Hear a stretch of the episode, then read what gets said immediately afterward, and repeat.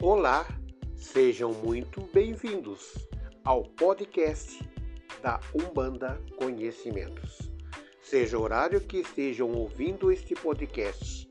Boa noite para quem é de boa noite e bom dia para quem é de bom dia. O meu nome é Nelson, sou sacerdote de Umbanda. Temos aqui muitas novidades e também muita coisa lá no forno preparada exclusivamente para compartilhar com vocês. E o melhor de tudo, é de graça. É só clicar no play e ouvir nosso podcast. Aqui hoje vamos falar sobre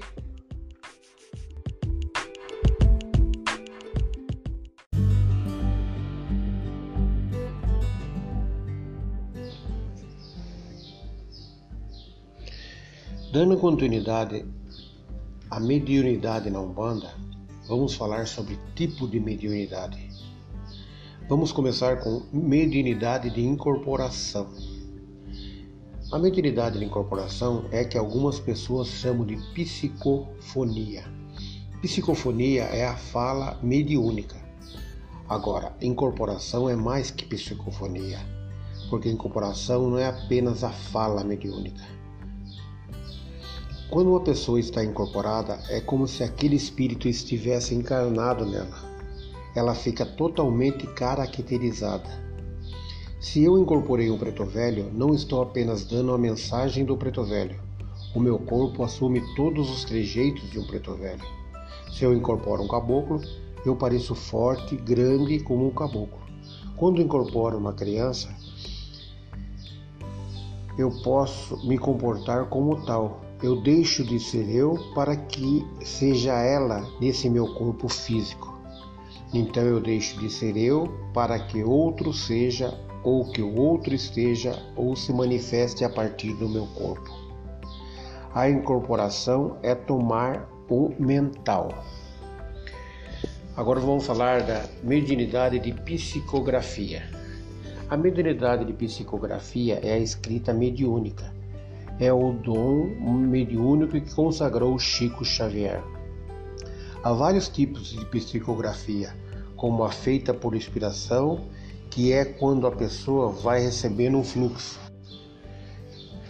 de ideias e escreve com as próprias palavras. Há psicografias feitas por clareaudiência, também há psicógrafos que são médios ouvintes. Ouve os espíritos e escreve com a sua própria letra. É uma psicografia automática ou a mecânica, que é a mais rara de ser. Esta é encontrada era a mesma que tinha Chico Xavier. Quando desencarnado, o espírito escreve com a própria letra. É muito difícil encontrar esse tipo de psicografia. Então, psicografia é a escrita mediúnica. Agora nós vamos falar da mediunidade de pictografia. É a pintura mediúnica.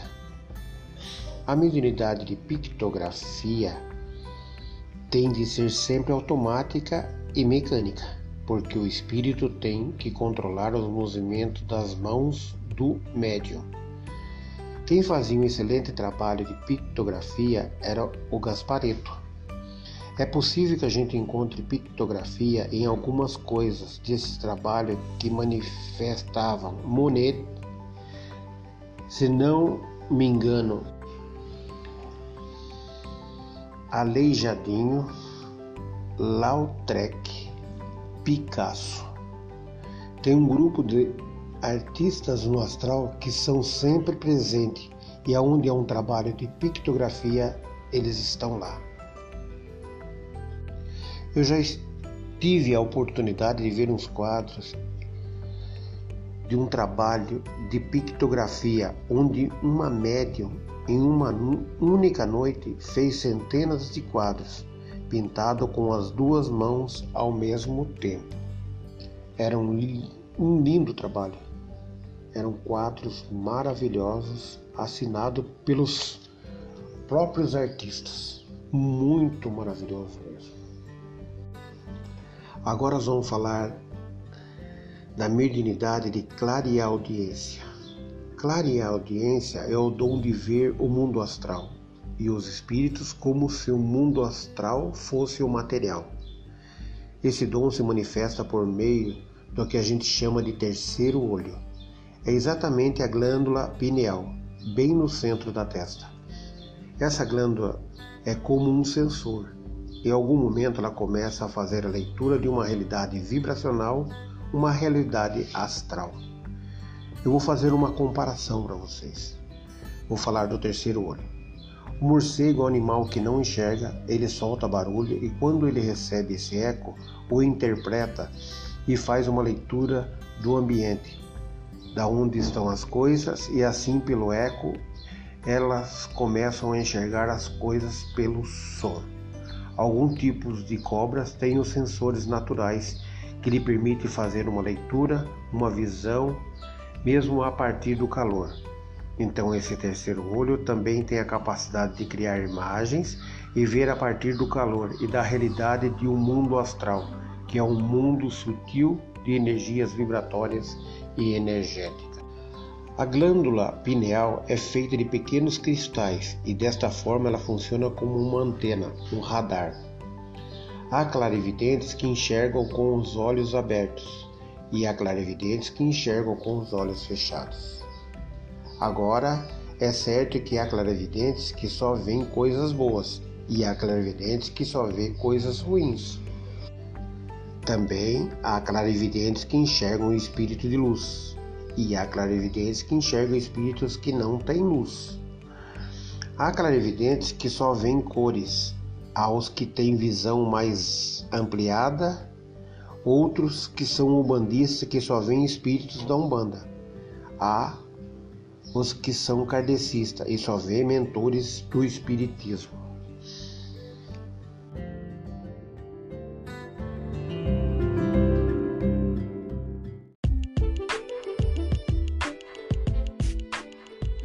Espero que vocês tenham gostado e satisfeito as suas curiosidades e dúvidas.